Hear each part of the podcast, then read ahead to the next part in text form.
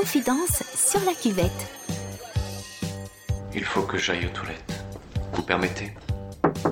Puisqu'on en est aux confidences, je vais t'en faire une de confidence. Je crois que ce que vous avez dans le ventre a une grande valeur. Je t'ai dit que ça soulage. Confidence sur la cuvette. La sexualité constitue un droit humain universel. Alors que pour beaucoup d'entre nous elle est naturelle, d'autres en sont privés par leurs conditions de vie. Offrir son corps et un peu de son âme pour permettre à cela de vivre une expérience érotique, sensuelle ou sexuelle, voilà un sujet qui fait débat. Ici, il n'est point question de provoquer du désir, mais bien de répondre à un besoin fondamental.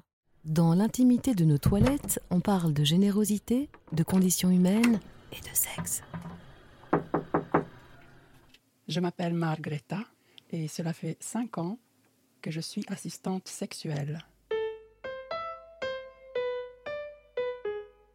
Quand on regarde les enseignes sur les toilettes, on voit un signe pour les femmes, un signe pour les hommes, et puis un signe pour les handicapés, comme s'il n'y avait pas de sexe. C'est faux, ils ont tous euh, un sexe, ils ont tous des besoins, et longtemps euh, l'humanité a négligé cet aspect-là.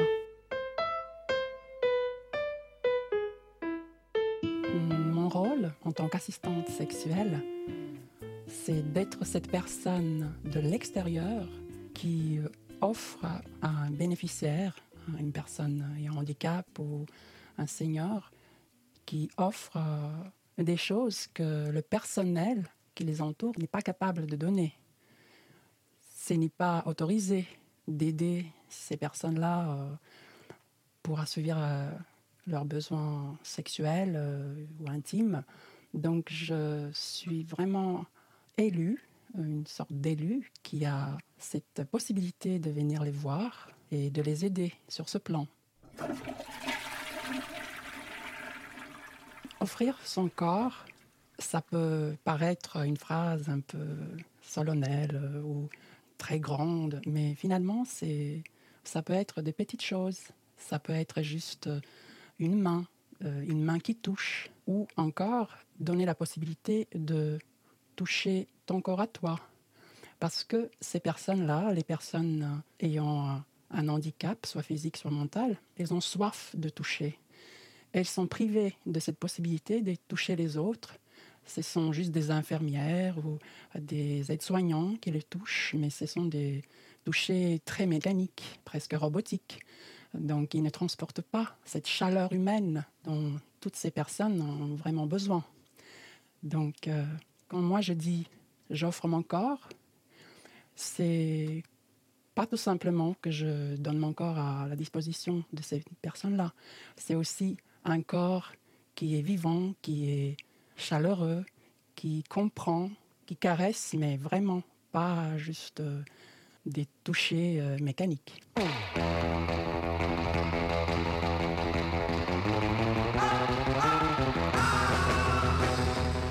À peu près six ans, j'ai regardé la télévision et mon attention était attirée par un reportage qui parlait des assistants euh, sexuels. Et la personne qui donnait le témoignage, elle faisait le même métier que moi. Et du coup, ça m'a vraiment intriguée. J'ai commencé à réfléchir également à ma vie, au sens de ma vie. Et je me disais, mais tiens, pourquoi pas euh, Moi aussi, je pourrais faire cela. J'aime bien les, les personnes âgées et euh, je suis patiente. Et donc, ce sont des, des qualités, euh, une des qualités qui est vraiment importante si on veut faire ce métier. Confidence sur la cuvette. Moi, je les vois un peu comme des plantes sans eau. Ils sont là, ils sont vivants, mais peut-être juste existants. C'est comme si on, les a mis dans une pièce euh, sombre. Et voilà, quand on imagine une plante dans une pièce comme ça, après, elle, n'est pas ni belle ni attrayante. L'assistance sexuelle, c'est un de rares remèdes qui, qui peut les aider. C'est donc le personnel qui me témoigne que chaque fois après, après nos séances, la personne elle retrouve le calme, euh, sérénité et n'est plus agressive. Les handicapés dans le subconscient des gens, c'est n'ont pas de sexualité. euh, sont même asexués. Ce corps-là, même qui est déformé, eh ben, il peut quand même être touché, il peut ressentir des choses aussi. La première personne, elle avait juste besoin de toucher une femme, une vraie femme, qui porte euh, le parfum, qui est habillée euh, comme on voit dans les films. la personne concrète, elle passait ses journées à regarder les séries télé, et donc hmm, il avait une petite idée comment sont les femmes. Mais quotidiennement, évidemment, les infirmières étaient différentes. Et donc, euh, il était très heureux d'avoir une femme, une vraie, à côté de lui, pouvoir la toucher, euh, également recevoir quelques caresses, quelques petits bisous. Ça s'est passé dans une ambiance euh, d'émerveillement. Et la personne, après, elle est restée encore une semaine, selon les dires cette personne était heureuse, radieuse et souriante. Donc euh, après, je me suis dit, euh, c'est vraiment euh, la moindre des choses. Et si je peux rendre quelqu'un si heureux, pourquoi pas? Les toilettes, s'il vous plaît. Il m'arrive de voir également les bénéficiaires dans un vraiment piètre état. Ce qu'on a envie de faire, c'est de vite tourner sur les talons et courir, courir loin. Mais après, on se dit, mais, mais non, non, la personne, elle a attendu ma venue, je ne peux pas le faire. Quelquefois, il y a même des bénéficiaires qui ont déménagé, euh, qui ont vécu loin en, France. Euh, et comme en France, l'assistante sexuelle est interdite, euh, la personne a déménagé spécialement en Belgique pour pouvoir en bénéficier.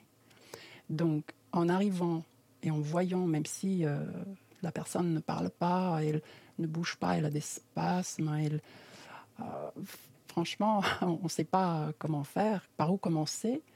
Euh, il faut quand même tout le temps euh, se rappeler du fait que la personne est venue de loin.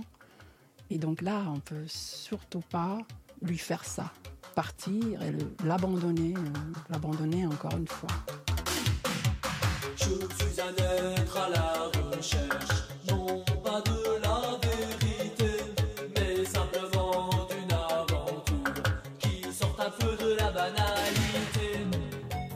séance avec assistante sexuelle euh, coûte 100 euros pour une heure. Et plus, il y a les frais de déplacement. Et ça dépendra de l'endroit où le bénéficiaire vit. Ce n'est pas remboursé. Je trouve que c'est important que ce soit un service payant. À mon avis, ça instaure une sorte de relation spéciale entre moi et bénéficiaire. C'est pour dire que voilà, je ne suis pas une copine. Je, viens quand il y a le rendez-vous et il faut réfléchir parce que le rendez-vous, il est payant. Je file, hein, j'ai rendez-vous. Salut Au revoir. C'est très important de poser un cadre dans cette relation parce qu'en effet, euh, il y a un risque d'attachement euh, de la part de bénéficiaires pour lesquels euh, l'assistante sexuelle est une des rares personnes qui entrent dans leur intimité. Voilà, il est normal aussi, ils ne sont pas faits de pierre, il est normal que quelque chose euh, euh, puisse naître de ces relations, de ces rencontres. J'ai été bien formée par rapport à ce danger d'attachement. Voilà, c'est un service, il faut payer pour cela. Il est hors de question que nous deviendrons des amants comme ça.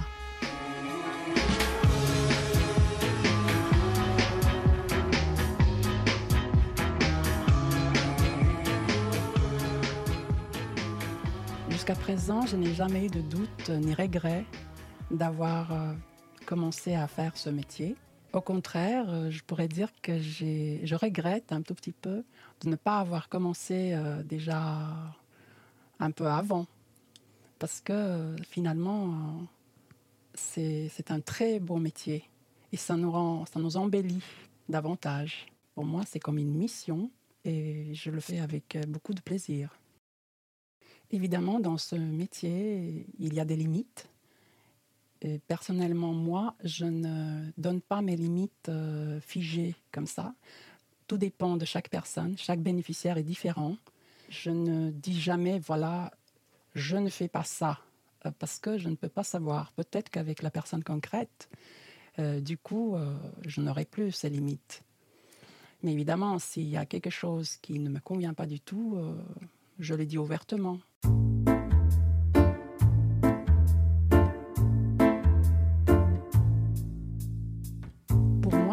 Différence entre la prostitution et l'assistance sexuelle.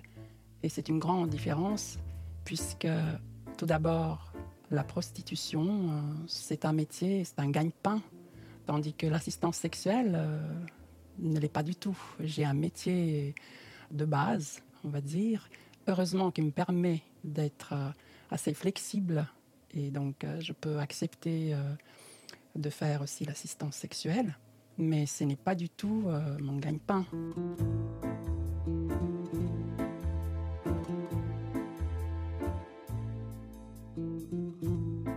La seule personne qui est au courant de ce que je fais, c'est mon compagnon. Et je suis vraiment heureuse d'avoir un compagnon si compréhensif. Nous parlons souvent de ces choses-là. Contrairement à moi, lui, il connaît quelques personnes euh, en situation de handicap. Donc il a déjà une autre vision, une vision beaucoup plus ouverte sur ces questions-là. Quand je me déplace, je, lui raconte. Je lui raconte mes émotions, euh, également euh, la misère que la, la personne vit et comment j'essaie de l'aider. Et je trouve que ça nous rapproche, contrairement à ce qu'on pourrait imaginer. C'est ça la chose, on ne peut pas prévoir quelle sera la réaction des autres. Donc pour l'instant, je ne dis rien aux autres, mais qui sait, un jour peut-être. La sexualité est une liberté, on doit tous avoir cette liberté. Quand on en est privé, c'est une souffrance. La femme qui dit Moi, je ne veux pas mourir avant d'avoir fait l'amour, qu'est-ce qu'on lui répond à cette femme? L'accompagnement sexuel n'est pas la solution, mais c'est une solution pour certaines personnes qui n'en ont pas d'autres. Il faut que les mentalités changent vraiment, vraiment, vraiment. Confidence sur la cuvette. Et si quelqu'un me dit Ah bah, tout ce que tu fais, euh, ça ressemble à un grand péché, moi, je, je ne suis pas d'accord. Moi, je dirais au contraire que si j'ai fait quelques péchés, là, avec ce métier d'assistante sexuelle, euh, je pourrais peut-être réparer des choses. Parce que je trouve que c'est tout le contraire d'un péché. Si jamais, euh, après la mort, il faut aller au paradis, je crois que j'ai quelques bons pour y parvenir. Moi, ce que j'ai envie de dire à tout le monde, c'est d'être conscient qu'on a vraiment de la chance, avoir des deux jambes, avoir euh, la vue, pouvoir bouger, pouvoir aimer, courir, rigoler, tomber amoureux. On a de la chance et il faudrait pas oublier qu'il y a aussi tous ces gens-là qui n'en ont pas, pas tous en tout cas. Et j'aimerais aussi appeler à plus de tolérance vis-à-vis de, ces gens ayant un handicap euh, qui éventuellement euh, essayent d'attirer attention à, leurs besoins que normalement ne sont pas habitués euh, de voir ou comprendre. Également plus de tolérance vis-à-vis de celles et ceux qui sont prêts à fournir un service à ces gens-là. Ne pas les appeler comme des prostituées ou des pervers. Juste essayer d'imaginer soi-même à la place de l'autre et se dire mais mince, mais j'ai de la chance. moi. Poser le regard sur la souffrance affective et sexuelle des personnes handicapées reste souvent tabou. Même si les assistants sexuels sont admis en Belgique, en Allemagne ou en Suisse par exemple, en France, la légalité de la profession fait toujours débat. Par souci de discrétion, Margretha a d'ailleurs souhaité que l'on modifie sa voix. Et pourtant, certains diront qu'elle l'aura bien mérité, sa place au paradis.